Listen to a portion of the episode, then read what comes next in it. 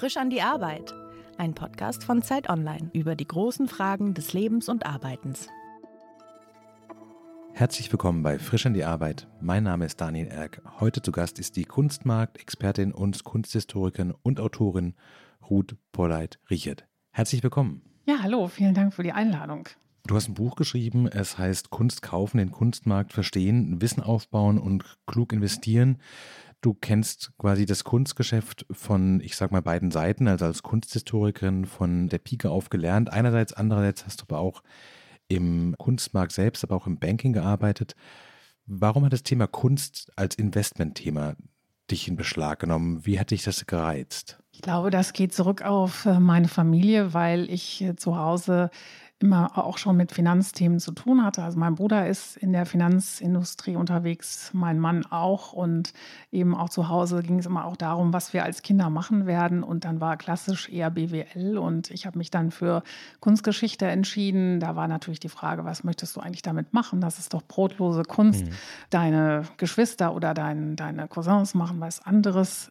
Da können wir uns etwas drunter vorstellen. Und dann habe ich wahrscheinlich da schon angefangen, immer zu überlegen, wie kann kann ich denn Kunst und Geld zusammenbringen? Das als Thema hatte mich schon interessiert, weil es ja doch immer schon um Kunst und auch Geld geht, aber dann auch wieder nicht. Das ist immer eine große Frage. Sind Kunstwerke Güter oder nicht? Und äh, das ist im Grunde eigentlich so der rote Faden auch gewesen während meines Studiums. Und wann immer ich äh, Bücher oder Themen im Kunstmarkt dazu finden konnte, hat mich das interessiert. Ich habe mich ja dann auch mit ähm, in meiner Doktorarbeit damit befasst, indem ich äh, überlegt habe und untersucht habe, inwieweit Marketing auf die Preisentwicklung einwirkt. Und ähm, das sind einfach Themen, die mich interessieren. Heutzutage kommen Unternehmen zu dir und wollen sich von dir beraten lassen, wie sie quasi ihr Portfolio einerseits durch Kunst erweitern können, aber andererseits auch, welche Kunst sie kaufen sollten oder könnten, wenn sie Kunst kaufen wollen.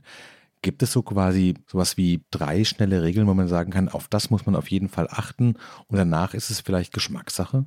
Geschmackssache ist es auf jeden Fall, das ist ganz wichtig. Also ich sage immer, das Thema Kunst und Investment ist interessant, aber am Ende des Tages liegt die Preisfrage natürlich immer im Auge des Betrachters. Also unterm Strich ist äh, das Kunstwerk natürlich nicht so gut zu bewerten wie eine Immobilie oder eben andere Güter. Es wird natürlich besser im Moment, weil immer mehr Daten transparent werden, weil es immer mehr Möglichkeiten gibt, Kunst einzuschätzen, zu bewerten und so weiter. Mhm. Aber nach wie vor ist die Frage am Ende immer, wer ist bereit, zu einem bestimmten Tag den Preis zu bezahlen für das Werk, was ich verkaufen muss. Und das muss man immer wissen. Deswegen ist das Allerwichtigste, dass das Kunstwerk gefällt. Egal, ob es Privatinvestoren sind oder Firmeninvestoren. Also am Ende des Tages muss das Kunstwerk gefallen und man muss sich vorstellen können, dass man es eigentlich nicht wieder verkaufen möchte. Das ist auch eine der wichtigen Regeln, die ich äh, oder wo ich mich von Warren Buffett habe inspirieren lassen. Also hier kommt wieder das Thema Finanzindustrie ins Spiel. Mein Bruder hat äh, einen Fonds aufgelegt, wo er nach den Kriterien von Warren Buffett investiert. Und insofern ist das Thema bei uns zu Hause eigentlich äh, ständig diskutiert worden. Ich habe mir die Regeln angeschaut und habe gesehen, dass einige schon auf den Kunstmarkt äh, zu übertragen sind. Eben diese Regel auch, dass man, wenn man sich zum einen, und das ist eine zweite Regel, wenn man etwas kaufen möchte, man muss sich damit auskennen, also so gut wie möglich sich zu informieren über den Künstler. Mhm und dann eben sich zu überlegen, ist das etwas, was für mich in Frage kommt? Und dann die Frage, möchte ich es eigentlich verkaufen oder eigentlich nicht? Und das beste Investment ist eigentlich, wenn man es nicht wieder verkaufen möchte. Wie ist es für dich? Du hast ja quasi damit so ein bisschen erstens ein Hobby zum Beruf gemacht, aber zweitens auch aus, ich nehme an, einer großen Begeisterung für die Kunst auch ein Geschäft auf eine Art. Kannst du noch durch, ich weiß nicht, Galerien oder Museen und Ausstellungen gehen und einfach nur die Kunst sehen oder läuft im Hinterkopf immer das so ein bisschen mit zu sagen, so, ah, das hier wäre ein gutes Investment, ah, interessanter Künstler, da könnte sich in den nächsten Jahren was tun in der Preisstruktur. Kann man das auseinanderhalten, wenn man sich damit beruflich so beschäftigt wie du? Ich glaube, bei mir ist eigentlich das Geschäft am Rande dazugekommen. Es ist eher so eine Herzensangelegenheit, dass mhm. Ich selber habe während der Schule mich, also angefangen, mich mit Kunst zu interessieren. Das war Kandinsky.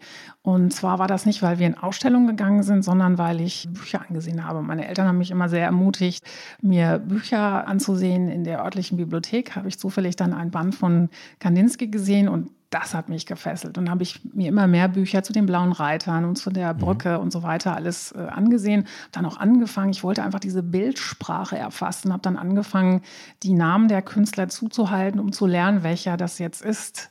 Also ist das jetzt Macke, ist das Jawlensky, ist das Kandinsky und so weiter.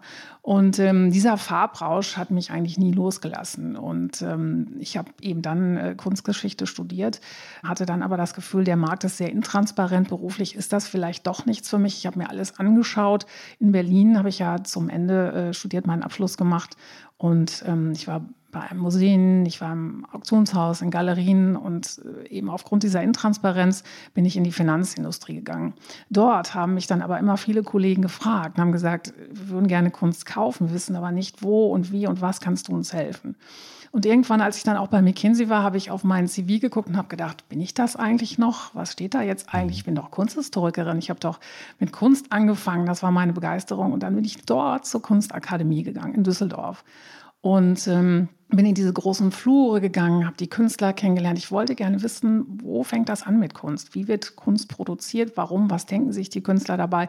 Und dann hat es mich wieder gepackt und ich habe eigentlich diese Anfragen, diese privaten Anfragen oder auch Preisanfragen, wo entsprechend Kunstwerke angeboten wurden und äh, Bekannte haben mich gefragt, ob ich Preise überprüfen könnte, weil sie nicht sicher waren. Habe dann auch oft gesehen, dass die Preise völlig überteuert waren. Und das heißt, das hat mich geärgert und das kombiniert eben mit meiner Leidenschaft für die Kunst und diese, ja, diese Mission vielleicht, dieses Anliegen, mehr Menschen für Kunst zu begeistern. Das ist, was mich jetzt umtreibt und deswegen habe ich auch das Buch geschrieben. Du hast gerade gesagt, du hast die Preise überprüft. Wie macht man das denn? Wie kommt so ein Bildpreis zustande? Also ich nehme an, das ist halt ein Markt. Man kann gucken, welche, welche Angebote und welche Nachfrage gibt es. Und dann kann man so hat man so ein Gefühl dafür, in welcher Größenordnung bewegt sich Welche Faktoren spielen denn da noch eine Rolle? Also es gibt äh, verschiedene Faktoren, die natürlich eine Rolle spielen. Das eine ist die Qualität des Werkes und das andere ist die Preisgeschichte sozusagen. Mhm. Und wenn es Werke sind, die weltweit bekannt sind und die eben schon mehrfach auf Auktionen versteigert wurden, kann man das entsprechend nachrecherchieren, wie viel für dieses Werk zuletzt bezahlt wurde und danach orientieren sich alle neuen Preise. Wenn die Künstler noch nicht auf Auktionen gehandelt wurden, und das ist ja eben immer noch die große Herausforderung, dass sämtliche Daten aus dem Kunsthandel, also der ganze Bereich mit Galerien und so weiter, dass alle Verkäufe nicht veröffentlicht werden, ist das etwas Schwieriges. Und da beginnt man an der Akademie mit der sogenannten Faktorrechnung. Also da wird tatsächlich nach Größe berechnet. Und das ist eine ganz gute Orientierung. Das heißt, man kann auf der einen Seite bei den äh, jungen Künstlern ganz gut berechnen und entsprechend vergleichen und auch wieder bei den Blue Chips, also bei den Klassikerwerken auf der anderen Seite. Aber dazwischen ist es sehr schwierig, also die Preise herauszufinden und, und faire Preise für gute Qualität zu finden dieser Faktorgröße, heißt das wirklich, dass ich die Länge mal Breite des Bildrechners mal quasi den Promi-Faktor der Exakt. Malerin oder des Malers ja, und das genau. ist der Preis des Bildes? Genau, das ist dann der Nettopreis. Ja. Und bei diesen Blutchips, die du gerade genannt hast, sind das wirklich diese Größen, weiß ich nicht, Gerhard Richter in der Größen an seinem Kiefer, sind das die, die großen Namen, wo man sagt, sowas, die in allen großen Galerien hängen, die quasi auch Haushaltsnamen sind, auch wenn man sich nicht speziell für Kunst interessiert? Und da weiß man so, da schlägt der Markt volle Kanne zu, weil die Bekanntheit und die Begehrtheit so groß sind. Genau, genau. Also das ja. ist bei den Klassikern Picasso, ist, also sind im Grunde die Top Ten. Also einmal bei den Künstlern, die man im Grunde in den Haushalten kennt, bei den großen Namen und dann bei den zeitgenössischen Künstlern. Also da ist Gerhard Richter natürlich auch mal ganz vorn und so weiter. Genau. Mhm. Was findest du denn für dich am interessantesten? Also wonach guckst du denn? Sind es die jungen Künstlerinnen und Künstler, die genau wie du gerade erzählt hast, an der Akademie sind und gerade anfangen und ihre ersten Werke sozusagen auf den Markt bringen, vielleicht noch keine Galerie haben? Oder guckst du da eher mit so einem kühlen Blick drauf und schaust, ja, hm, amerikanischer, moderner Maler, nicht mehr ganz jung, wird wahrscheinlich in den nächsten Jahren sterben. Da nochmal schnell reingehen, bevor alle auf die Idee kommen, man könnte sich doch so einen Richard Tuttle zulegen? Also mich haben wirklich tatsächlich am meisten immer die jungen Künstler fasziniert. Auf der anderen Seite sind natürlich großartige Werke von Gerd Richter und Picasso mhm. und so weiter etwas, ja, was jeder kennt und was man sich immer wieder gerne anschaut. In meinem Fall ist es ja Kandinsky und äh, sämtliche Künstler aus den entsprechenden Künstlergruppen, die kann man sich einfach nicht satt sehen und daran erkennt man auch Qualität. Also das wäre jetzt äh, zum Beispiel auch ein Merkmal, mal, was man mhm. selber beobachten kann. Manchmal sieht man sich irgendetwas über und nach einer Weile fasziniert es nicht mehr, aber diese Werke der großen Namen machen eigentlich äh, einfach dieses Kriterium aus, dass selbst wenn man sie nach Jahren wieder anschaut, dass man sie immer noch ähm, interessant findet. Auf der anderen Seite die jungen Künstler, das ist etwas, was ich wirklich empfehlen kann für unsere Zuhörer, die sich für Kunst interessieren, einfach in die Kunstakademie zu gehen, wenn es welche gibt an ihrem Ort und versuchen, Künstler zu treffen, sich anzuschauen. Dort gibt es in der Regel ein bis zweimal Ausstellungen pro Jahr, die man besuchen kann. Einfach dort die Farbe zu riechen, mit den Künstlern ins Gespräch zu kommen. Was haben sie sich dabei gedacht? Was möchten sie bewirken? Was sind die Themen? Womit setzen sie sich gerade auseinander? Und am meisten Spaß machen wir nach, nach wie vor Atelierbesuche. Also wenn ich Künstler besuchen kann in den Ateliers, wenn sie mir erzählen, was sie machen, also womit sie sich befassen, das ist äh, das, äh, wo im Grunde immer mein Herz aufgeht. Wie sieht denn so eine klassische Anfrage an dich aus? Kommen Leute auf dich zu und sagen, ich habe hier ein Bild gesehen, das möchte ich gerne kaufen. Ist der Preis fair oder ist es eher, dass Leute kommen und sagen so, wir haben hier irgendwie sozusagen Geld übrig, in Anführungszeichen, und würden damit gerne Kunst kaufen. Was sollen wir denn kaufen? Beides. Also es gibt oft den Fall, dass Privatkunden ganz bestimmte Werke suchen, also dass sie bestimmte Vorstellungen haben, was sie suchen und dass wir das dann auch genau definieren können. Dann wird das entsprechend einfacher für mich dann entsprechend zu recherchieren. Oder es gibt, ähm, im Grunde mache ich ja Strategieberatung. Also ich berate Privatkunden, äh, Firmenkunden, Startups und öffentliche Einrichtungen bei Kunststrategien, sowohl für den Kunstkauf als auch für den Einsatz zum Beispiel von Kunst in der Unternehmenskommunikation. Wenn es bei Privatkunden zum Beispiel darum geht, dass sie möglicherweise eine regelmäßig größere Summe investieren wollen, dann sind wir ganz schnell dabei, dass es darum geht, eine Kunstsammlung aufzubauen. Mhm. Und da muss man natürlich erstmal überlegen, was könnte das Thema sein dieser Sammlung. Ich sage auch eigentlich allen, die mehr als drei Werke kaufen, überlegt euch ein Thema, weil im Grunde ist man dann schnell bei einer Sammlung, ohne dass man das so richtig mitbekommt. Und ich weiß eben von meinen Anfängen bei Christie's, wenn man später irgendwann kommt vielleicht doch der Punkt, dass man entweder etwas austauschen möchte, dass man etwas verkaufen möchte, dass die Kinder vielleicht die Bilder nicht mehr haben möchte. Man immer bessere Chancen, wenn das, was man gekauft hat, eben kein Sammelsurium ist, sondern wenn es eine richtig gute Sammlung ist. Ab welchem Betrag kann man denn dann drüber nachdenken, zu sagen, so, ja, ich würde gerne Kunst kaufen? Also gibt es da eine Schwelle, wo du sagst, darunter lohnt sich das nicht richtig, weil zum Beispiel eben dieser Preis, den Kunst alleine aufgrund seines Materialeinsatzes kostet, so nicht funktioniert? Was wäre der Einstiegspreis? Im Grunde, es kommt ein bisschen darauf an, ob man ein Unikat kaufen möchte. Ja. Also ein Unikat bedeutet, das Bild gibt es nur einmal, also klassischerweise eine Leinwand mit Öl oder Acryl bemalt oder ob es ein Druck sein darf. Die Drucke gibt es in der Regel in einer höheren Auflage und bei Drucken kann man im dreistelligen Bereich schon etwas bekommen und bei Unikaten, wenn es denn ein Absolvent sein soll, beispielsweise von der Kunstakademie Düsseldorf, muss man ungefähr mit 3.000 bis 4.000 Euro rechnen. Mhm. Also damit kann man schon etwas Gutes kaufen. Mhm. Und äh, das ist auch etwas, was ich, ich habe äh, oft gesehen in vielen Häusern, dass viel Geld ausgegeben wurde für Dekorationsobjekte, wo ich immer dachte, ach wie schade, da hätte man jetzt schön einen jungen ja. Künstler unterstützen können und das wäre wahrscheinlich viel günstiger gewesen, weil ich denke, es geht immer darum, Kunstkauf bedeutet auch Künstler und Kunst zu unterstützen. Und das äh, hilft im Grunde allen. Also die Künstler freuen sich, wenn sie am Anfang ihre Karriere verkaufen können. Und der Käufer freut sich, wenn er etwas gekauft hat. Das ist nämlich auch noch ein Randeffekt, wenn man sich mit jungen Künstlern beschäftigt, dass man diese begleiten kann. Also man kann mit, sich mit ihnen austauschen, aber man kann sie dann auch begleiten, beobachten, wie entwickeln sie sich, was machen sie. Ja, das hat so einen Community-Gedanken mhm. natürlich, den man jetzt bei Klassikern auf der anderen Seite natürlich nicht hat. Du hast vorhin gesagt, dass Startups auch Institutionen zu dir kommen und sich bei ihrem Kunstkauf beraten lassen, auch quasi in ihrer öffentlichen Wirkung, was die Kunst, die sie kauft, über sie vielleicht aussagt. Wer kommt denn da so Pi mal Daumen und welche Fragen haben die und was kann man mit Kunst denn, wie kann man sich damit denn sozusagen positionieren als Behörde oder als Unternehmen? Ähm, ganz verschiedene Projekte. Also ich ähm, habe zum Beispiel eine Kirche als Kunden, die ein neues Kirchenfenster planen, jetzt mit einem jungen Künstler. Mhm. Zwar ist das der Bernhard Adams, der ist Meisterschüler von Katharina Grosse. Mhm. Dann gibt es vor anderthalb Jahren habe ich die jüdische Gemeinde beraten in Frankfurt, die eine Ausstellung gemacht hat mit ähm, jungen Absolventen jüdischer Herkunft und Absolventen nicht jüdischer Herkunft. Da hatten wir eine Ausstellung gemacht, die hieß Identität. Dann gibt es Start-ups, die neue Businessmodelle haben im Bereich Kunst, die aus anderen Bereichen kommen und mich dann als Expertin, als Kunstexpertin dazu holen. Mhm. Dann haben wir etwas gemacht, es geht auch oft nicht unbedingt darum, Kunst anzukaufen, sondern mit Kunst zu arbeiten.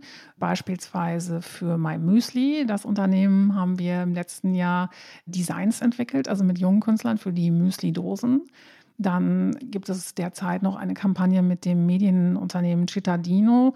Äh, man kann an großen Flughäfen in Deutschland auf Videoclips arbeiten sehen von jungen Künstlern. Das war eine Kampagne, die wir gestartet haben, als es ja stärker wurde mit Corona. Und die Kampagne heißt äh, Cittadino Supports Young Artists. Und das ist etwas, äh, wo alle Seiten auch etwas von haben. Also die Einflechtung von Kunst in die Unternehmenskommunikation. Die Künstler können auf den Bildschirmen, die Cittadino betreibt, ihre Werke präsentieren und umgekehrt tut Cittadino etwas Gutes. Gibt es denn bei dir bei der Arbeit so Anfragen, wo du sagst, okay, das ist totales Tagesgeschäft, das kann ich sofort machen, das weiß ich sofort, wie das funktioniert, das ist genau das, was ich quasi gelernt habe und das, was ich kann? Und welches wären denn die Anfragen, wo du sagst, hoppla, Moment mal, das ist eine gute Frage. Das setzt dann vielleicht auch so ein bisschen unter Druck, dass man erstmal rauskriegen muss, was wird hier genau gefordert? Eigentlich sind die Anfragen immer so unterschiedlich. Das ist auch das Schöne an meiner Aufgabe. Ich muss ja immer irgendwo kreativ sein. Es sind selten, also es gibt manchmal ganz einfache Anfragen, wo ich schnell eine Lösung finden kann, aber oftmals erfordert es schon eben eher kreatives, strategisches Denken, dass man einfach ja ein Konzept entwickelt, äh, Ideen sammelt, was kann man da jetzt vorschlagen. Oftmals geht es auch darum, bei Privatkunden so ein bisschen psychologisch zu arbeiten, weil man erstmal herausfinden muss, was interessiert die Kunden jetzt eigentlich, was gefällt ihnen, weil oftmals ist es so, dass sie das nicht unbedingt selber definieren können. Deswegen ist es manchmal so, man kann das anhand von Bildern herausfinden, dass man sagt, okay, was gefällt euch, dann zeigt man darauf, aber meistens kann man nicht sagen, okay, mir gefällt eher abstrakte Kunst oder figurative und so weiter. Mhm. Eigentlich ja auf deine Frage einzugehen, ist fast jede Anfrage anders. Also es gibt kaum eine Anfrage, die der anderen gleicht. Hast du manchmal das Gefühl, dass das Arbeiten mit Kunst im Geldbereich so diese reine Freude an der Malerei, das auch ein bisschen trübt, weil man quasi nie wieder irgendwie sich Kunst angucken kann, ohne über deren Wert und über deren strategisches Potenzial nachzudenken? Eigentlich nicht. Komischerweise habe ich das gar nicht. Äh, also wie gesagt, das ist eher so eine, das gehört dazu, aber es ist nichts, was tatsächlich im Vordergrund steht. Wie gesagt, also ich spreche ja auch mit den Kunden immer darüber, dass das Wichtigste ist, dass ihnen das Kunstwerk gefällt und die entsprechend Investmentmöglichkeiten sind ein, ein eher ein Randeffekt oder eine Randoperation. Du hast zu Anfang des Gesprächs erzählt, dass deine Liebe zur Kunst eigentlich über die Bildbände aus der örtlichen Bücherei kam und du als Jugendliche quasi in diese Welt der Kunst und der Farben dich reingestürzt hast. War dein Berufswunsch damals auch schon sofort, was mit Kunst zu machen oder war das dir gar nicht klar, dass es beruflich so geht? Weil das, was du gerade machst, das rät einem wahrscheinlich keine Berufsberatung. Genau, im Grunde musste ich mir meinen Job jetzt selber kreieren. Ich glaube, dass ich gedacht habe, ich interessiere mich für das Thema und wenn man sich für etwas interessiert, dann findet man auch eine Lösung. Daran glaube ich ganz fest. Ich denke, dass die Menschen auch merken, ob man wirklich für ein Thema brennt und ob das ein Anliegen ist oder ob es jetzt einfach nur ein Job ist. Und es hat ja auch ein bisschen länger gebraucht, bis ich dahin gekommen bin, wo ich jetzt bin. Im Grunde ist das jetzt das Ergebnis aus der Suche. Ich war ja in verschiedenen Branchen und habe da eigentlich das Beste, was ich dort finden konnte, zusammengetragen und jetzt das zusammengebracht, was ich eben gelernt habe aus den verschiedenen Positionen. Ja, also das denke ich ist nicht einfach gewesen. Es dauert auch eine Weile, aber das gehört wahrscheinlich dazu, wenn man etwas entwickeln möchte, was es, was es ja so in der Form auch gar nicht so häufig gibt. Würdest du sagen, das ist nicht nur dein Beruf, sondern auch deine Berufung? Das ist immer ein sehr großes Wort, würde ich sagen. Das weiß ich nicht, ob man das selber so sagen kann. Ich kann nur selber sagen, ich habe da Freude dran an dem Thema und sehe das eigentlich nicht als meinen Job, sondern eher als Aufgabe, mit den Möglichkeiten, die ich habe, mehr Menschen für Kunst zu begeistern und ihnen beim Kunstkauf zu helfen, mhm. Äh, gute Qualität zu einem fairen Preis zu finden. Haben sich deine Hoffnungen mit dieser Selbstständigkeit, dieser Beratung, die du daran hattest, hat sich das erfüllt? Also ist dieses Arbeiten so, wie du es dir gewünscht hast, als du damals in Düsseldorf durch die Akademie gelaufen bist und gesagt hast, ich möchte näher ran an die Kunstproduktion? Auf jeden Fall. Also das ist etwas, was ich wirklich auch jedem empfehlen kann und für mich selber, ich könnte mir jetzt auch nichts anderes vorstellen. Dass man mit Künstlern zusammenarbeiten kann, das ist wirklich ein großes Geschenk. Man kann immer ständig was Neues entwickeln und es gibt immer wieder neue Themen aufgrund der unterschiedlichen Anfragen. Und je breiter man dort natürlich auch andere Branchen einbinden kann, wie ich es ähm, geschildert habe, also aus der Finanzindustrie oder eben aus anderen Branchen, umso kreativer kann das Ganze natürlich werden. Das ist natürlich auch immer wieder, muss man alles abwägen, was man machen kann und was nicht. Aber so kreativ zu sein und neue Dinge zu entwickeln, die es vielleicht so der Form noch gar nicht gegeben hat, das ist schon ja etwas, was mir sehr gut gefällt und was ich mir eigentlich, glaube ich, so am Anfang noch nicht vorstellen konnte. Wie arbeitest du denn konkret? Wie recherchierst du denn die Künstler, die du interessant findest? Also versuchst du zu möglichst vielen Kunsthochschulen zu fahren? Bewegst du dich quasi auch in den klassischen Online-Magazinen, die die Kunstwelt abbilden? Und hast dann so ein Notizbuch und wenn dich was ansprichst, dann notierst du das? Nimmst du den Leuten Kontakt auf? Melden sich Leute jetzt schon bei dir, weil sie wissen, die Ruth ist eine, die kennt Gott und die Welt und das ist nicht schlecht, mit der, mit der verbunden zu sein? Ja, letzteres passiert natürlich jetzt schon. Ich mache, also ich habe das mit den Künstlern ja jetzt schon 20 Jahre. Seit 20 Jahren gehe ich zur Kunstakademie. Ja.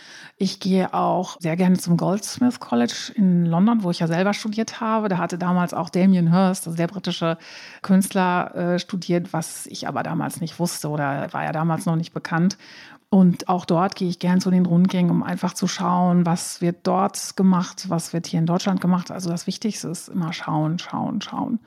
Dann fallen natürlich auch die Jahrgänge immer unterschiedlich aus. Also es gibt, kommt auch mal darauf an, welche Professoren gerade dort äh, unterrichten. Also in Düsseldorf waren es ja unter anderem bis vor einigen Jahren auch Peter Deuk, den ich dort auch mal gesehen habe, Katharina Grosse, Andreas Gorski und so weiter. Und dann gibt es Wechsel, die Professoren wechseln und dann wechselt meistens auch so ein bisschen das Thema. Da muss man erstmal warten, schauen, wie sich die Künstler entwickeln. Also es ist immer ganz unterschiedlich. Ich beobachte auch Künstler oder Kunststudenten länger. Also manchmal sieht man etwas in einem Jahr, dann schaut man, was im nächsten Jahr gemacht wurde. Man sieht dann meistens schon eine deutliche Entwicklung in der Qualität. Also das ist etwas Langfristiges auf jeden Fall. Ja. Manchmal sieht man spontan etwas.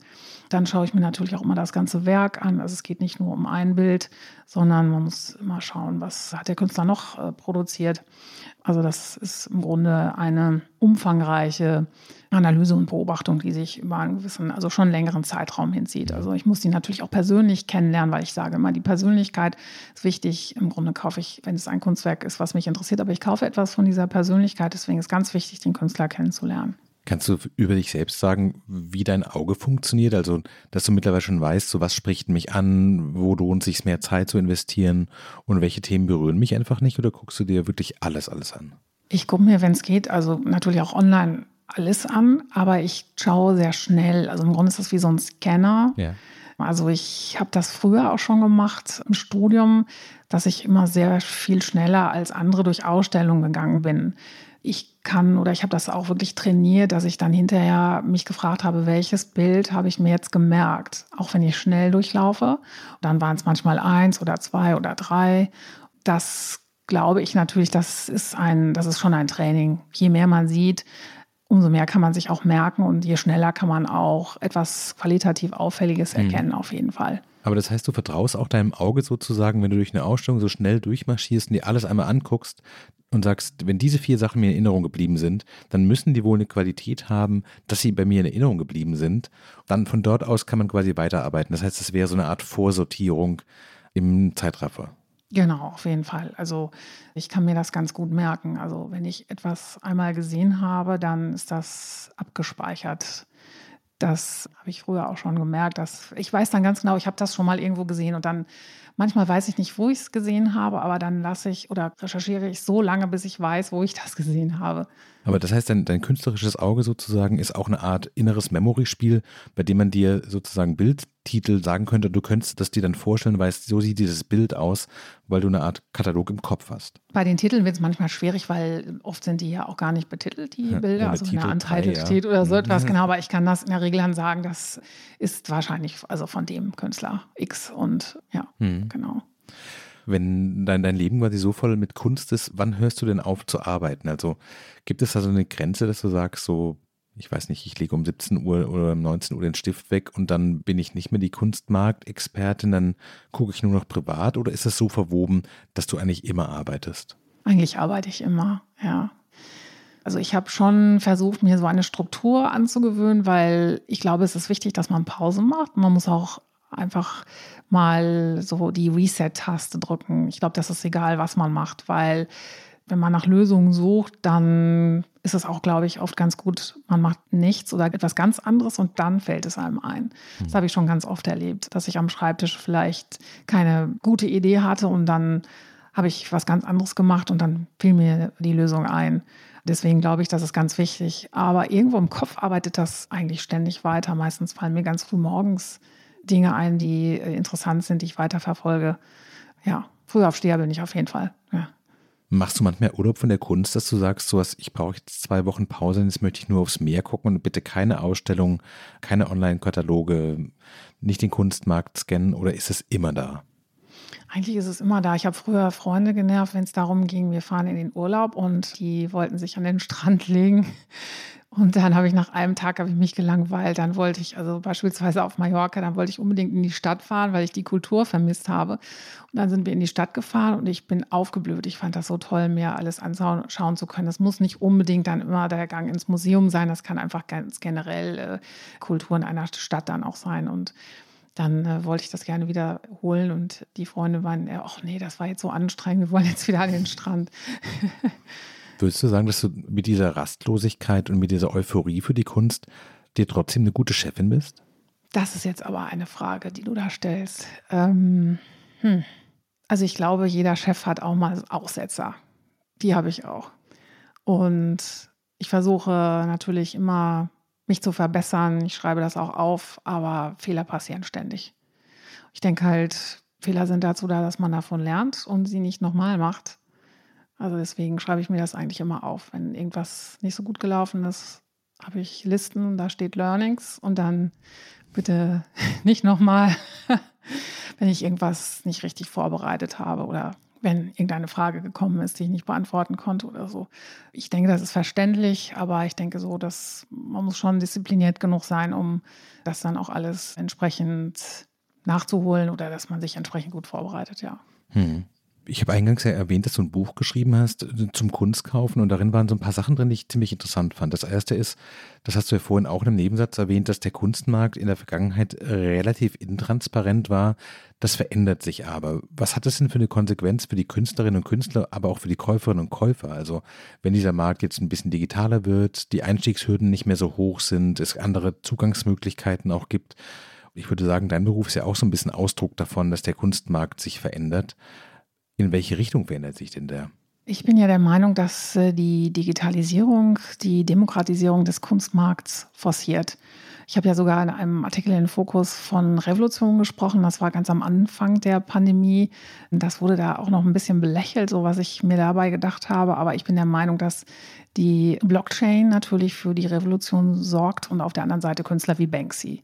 Also das große Problem waren ja bislang immer die intransparenten Preise, dass äh, Preise im Grunde kaum nachzuvollziehen waren mhm. und dass dieser Punkt ganz viele potenzielle Käufer abgeschreckt hat. Das weiß man auch aus Umfragen, das ist ganz klar. Und je mehr äh, Markttransparenz es gibt, umso mehr Käufer wird es in den Kunstmarkt ziehen. Jetzt kommt die ganze Generation der Techies und der Kryptomillionäre dazu, die sich für digitale Kunst interessiert. Also digitale Kunst hat es bislang ja sehr schwer, war eigentlich nur für Museumssammlungen oder eben Privatsammler geeignet.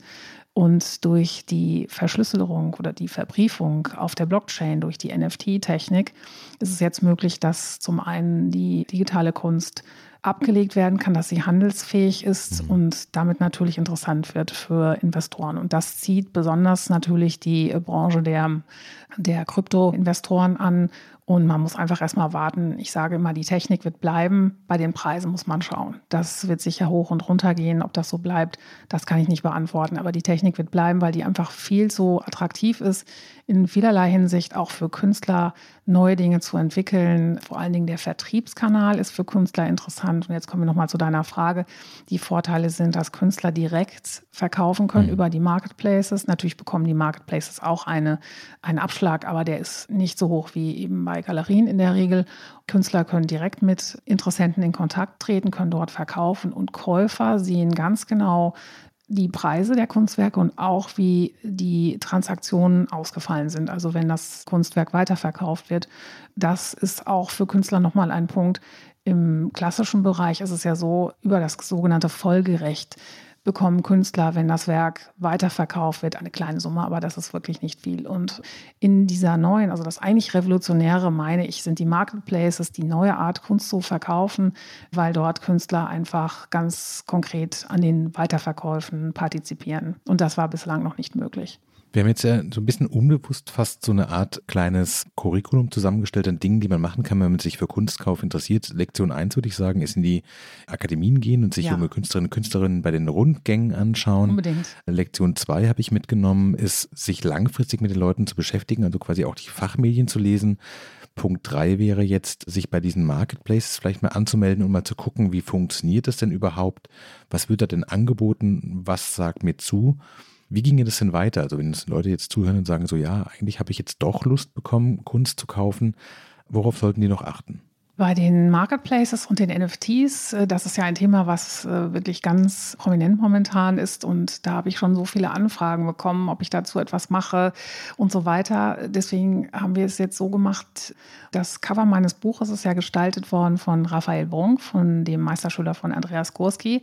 Also dieses Cover ist ein Ausschnitt aus einem Unikat, aus einem Werk, was eben auch in dem Clip zu sehen ist von der Cittadino-Kampagne, die ich gerade erwähnt habe. Mhm. Er hat jetzt für das Buch sein erstes NFT entwickelt, was in einigen Wochen ja, verkauft wird, beziehungsweise wir werden das auf meiner Website ankündigen. Im Buch gibt es auch einen QR-Code, wo man sich dort entsprechend verlinken kann.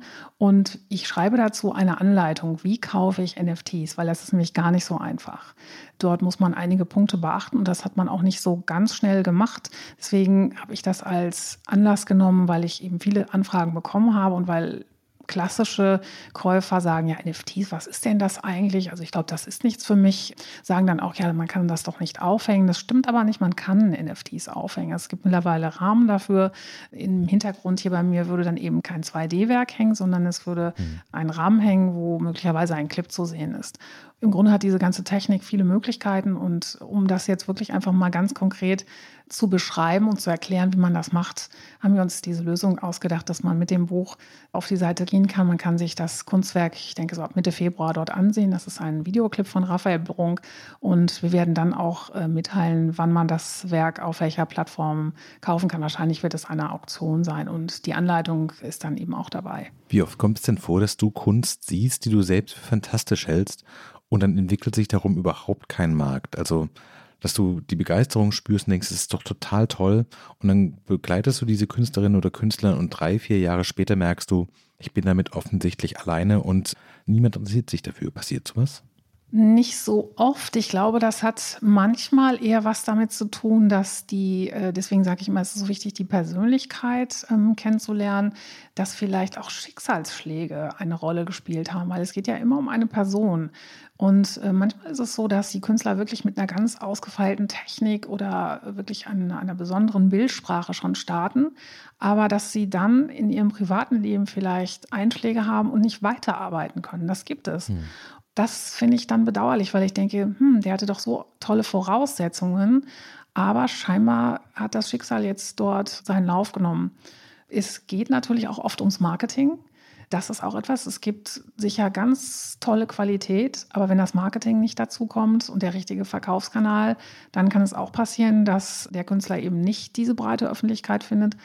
Aber in vielen Fällen bin ich schon erstaunt. Also es ist ja so, dass ich von all den Künstlern, die ich auswähle, dass ich auch selber Werk kaufe für meine eigene Sammlung. Das sage ich auch meinen Kunden, weil die natürlich auch wissen, dass das im Grunde so eine mhm. Bestätigung ist. Also ich verkaufe eigentlich nur etwas, was ich selber auch kaufe.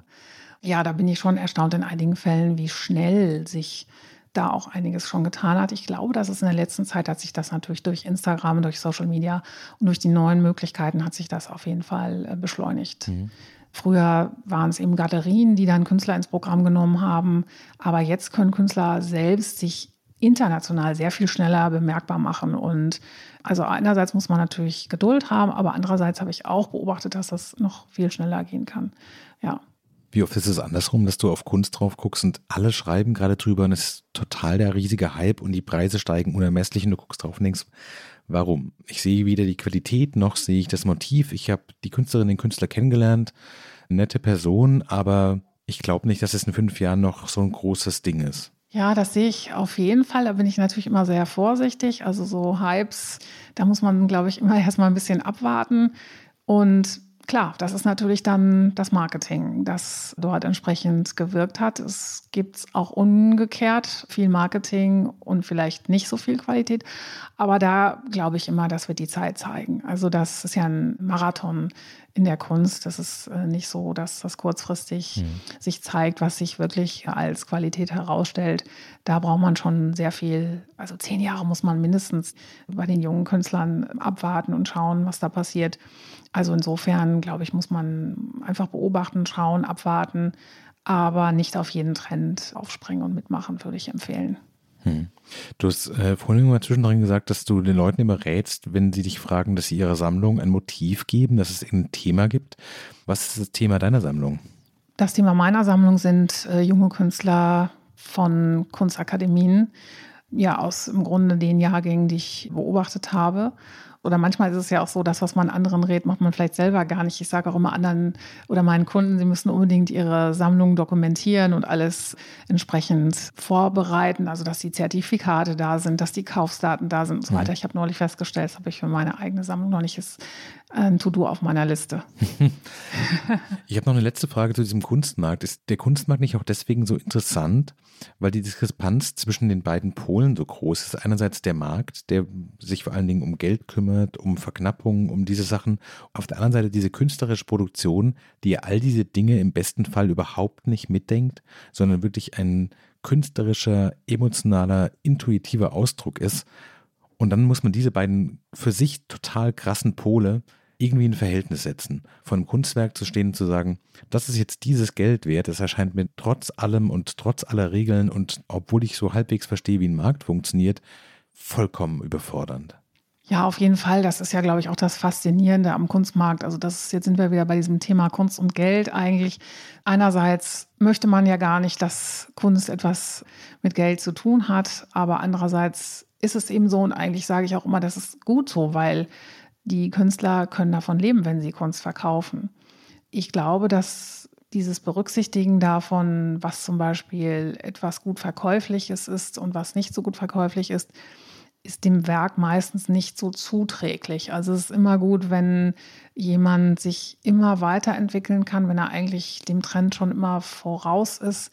Bei Gerhard Richter sieht man das ja klassischerweise, der ja so unterschiedlich gearbeitet hat es gibt natürlich bei anderen Künstlern bestimmte Markenzeichen, die sie entwickelt haben. Mhm. Und das ist dann das, was die meisten Menschen kaufen wollen, weil sie auch irgendwo dieses Bedürfnis haben, anderen zu zeigen, ich besitze so etwas. Bei den NFTs hat man das jetzt eben mit den CryptoPunks zum Beispiel, weil der Wiedererkennungswert einfach enorm hoch ist. Aber in der Regel ist es so, je vielfältiger das Werk, umso wertvoller ist im Grunde das Werk des Künstlers. Und ähm, das hat dann automatisch Auswirkungen auf den Kunstmarkt. Aber man muss gleichzeitig natürlich auch so einen gewissen eigenen Stil oder eigene Bildsprache entwickeln. Das ist die Kunst, das so auszutarieren, dass das in beide Richtungen passt. Mhm. Also wäre die Pointe so ein bisschen, dass der Kunstmarkt eigentlich ein Markt ist, den man nicht lesen kann, weil alles das, was man sieht, was schon funktioniert und was da ist, das ist ja schon da. Also in anderen Bereichen, also weiß ich nicht, Kleidung, Konsumgüter, wenn man sieht, irgendwas funktioniert besonders gut, kann man sich da ja gut ranhängen und kann es einfach auch machen und versuchen, noch einen Teil vom Kuchen abzukriegen, entweder durch günstigere Preise oder höhere Qualität. Im Kunstmarkt ist es aber vermutlich genau andersrum, dass man quasi eine eigene Position finden muss und zwar natürlich in Relation zu allem anderen, was vor ihm da war in der Kunstgeschichte, aber dass es nichts bringt, einfach mitzumachen, weil dann ist man einfach nur noch Nummer 17. Genau. Also das Entscheidende ist, dass Künstler den Mut haben, sie selbst zu sein, dass sie im Grunde etwas machen, was noch nicht da gewesen ist, auch wenn es vielleicht befremdlich ist oder im Moment nicht direkt Zuspruch findet. Das ist das Entscheidende, aber das ist, glaube ich, betrifft ja auch eigentlich fast jede Person, dass man auf dieser Welt ist, um sich selbst in diese Welt zu bringen mit den eigenen Fähigkeiten, die sonst niemand anderes hat. Nur wenn wir das machen, wenn wir genau das in die Welt bringen, dann füllen wir unsere Rolle hier. Und ich glaube, das ist so ein bisschen das, was man von den Künstlern lernen kann. Bei den Künstlern wird es eigentlich so als Aufgabe ausgegeben, mhm. aber es ist eigentlich für jeden Menschen gültig, das zu finden, was man kann, was im Grunde niemand anders kann, weil niemand anderes ist so, wie man selbst. Und da muss man aber auch manchmal Mut haben, weil es bestimmte Erwartungen gibt oder Verpflichtungen und so weiter. Aber schade wäre es, wenn man es nicht macht, weil dann würde eben genau das nicht in der Welt stattfinden. Was für ein fantastisches Schlusswort für einen Arbeitspodcast. Wie passend. Das war frisch in die Arbeit mit Ruth Pollert-Riechert. Kunsthistorikerin und Kunstmarktexpertin und Autorin des Buches Kunst kaufen, den Kunstmarkt verstehen, Wissen aufbauen und klug investieren.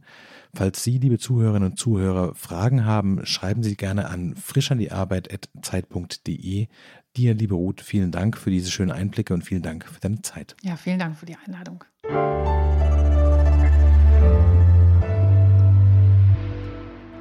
Frisch an die Arbeit, ein Podcast von Zeit Online. Konzipiert und moderiert von Leonie Seifert und Daniel Erck. Produziert von Maria Lorenz, poolartists.de.